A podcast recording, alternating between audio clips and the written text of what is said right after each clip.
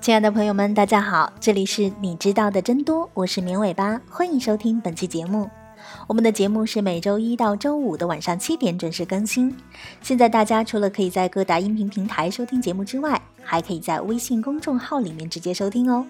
我们节目的背景音乐还有很多好玩的推送，也都在公众号里，欢迎大家来公众号跟绵尾巴互动和交流。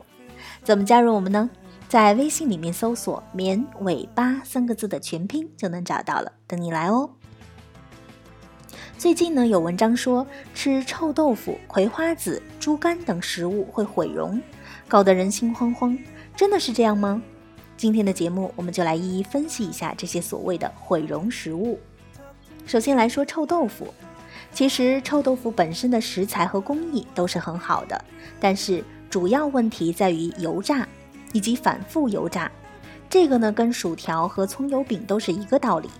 而且由于臭豆腐多属于地摊儿食品，食品安全令人堪忧，所以很无辜的被戳上头条。不过，与其说臭豆腐毁容，还不如说所有的油炸食品都是如此，并非只有臭豆腐。如果是传统工艺发酵的臭豆腐，并且用新鲜的油来炸，其实并不算营养很差的食品。再来说说味精。味精其实就是谷氨酸钠，这个没有什么毁容之说，而且作为食品添加剂也是非常安全的。如果说真毁容，应该直接把过量摄取钠列为主要的诱因。过量摄取钠会造成身体水肿，可能会有肿泡眼的嫌疑。但是味精并不是生活中钠的主要来源，与其直接避开味精，倒不如看看自己做菜放的盐是不是过多，口味是不是偏重。以及自己的面包、加工食品还有酱料里面有多少的钠？在这里要提醒大家，如果做菜喜欢放点味精，那就要减少盐的使用量。鸡精也是类似的道理。接下来是葵花籽，这个是非常具有误导性的一项。葵花籽其实是非常健康的食品，尤其是没有经过深加工、不含香精的葵花籽。植物的种子都含有丰富的蛋白质和优质的脂肪酸，是非常好的食品。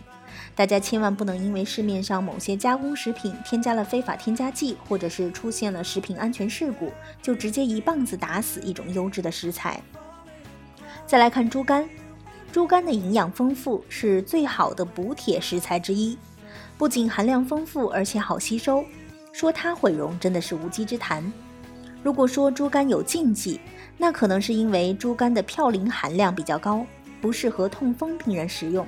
但是正常人适量食用猪肝是没有任何坏处的。食源性胆固醇那一套早就被很多的研究证明了，它们并不是导致人体高血脂和高胆固醇的原因。来说说咸菜，咸菜影响健康的道理跟盐是类似的。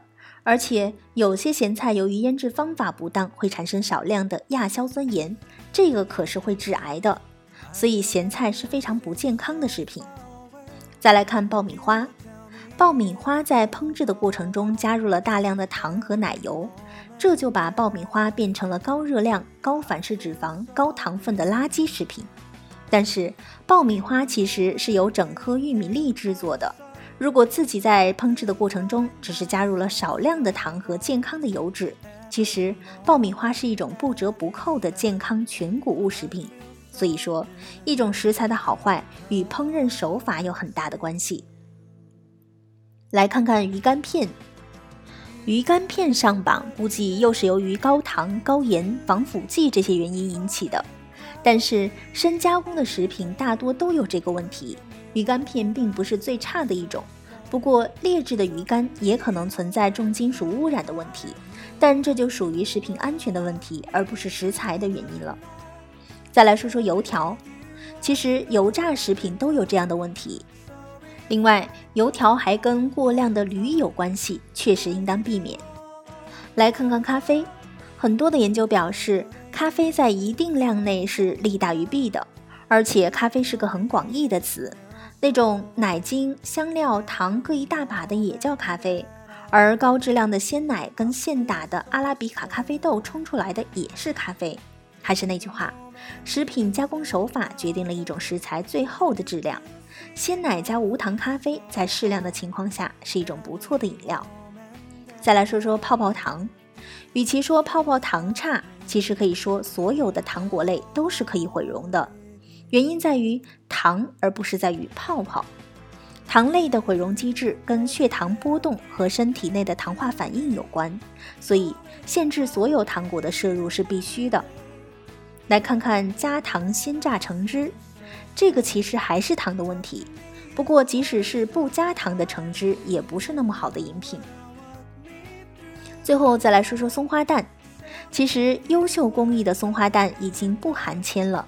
而松花蛋本身的营养价值并不低，所以说，真正分析食品的好坏，要从食材、烹饪手法和适宜人群以及摄入量来科学的分析，不能听信那些几个字就总结出来的健康饮食教条。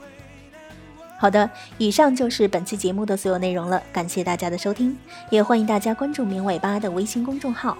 我们节目的背景音乐还有很多有意思的推送都在公众号里，大家也可以在公众号里面跟绵尾巴互动和交流。怎么加入我们呢？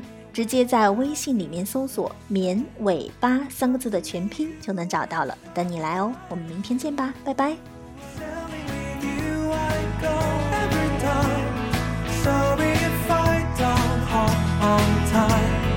I give you